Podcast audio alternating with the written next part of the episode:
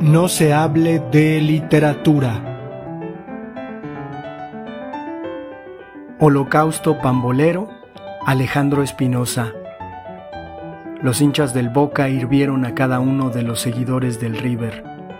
Los sirvieron como gallinas en una cazuela inmensa que pusieron en la bombonera.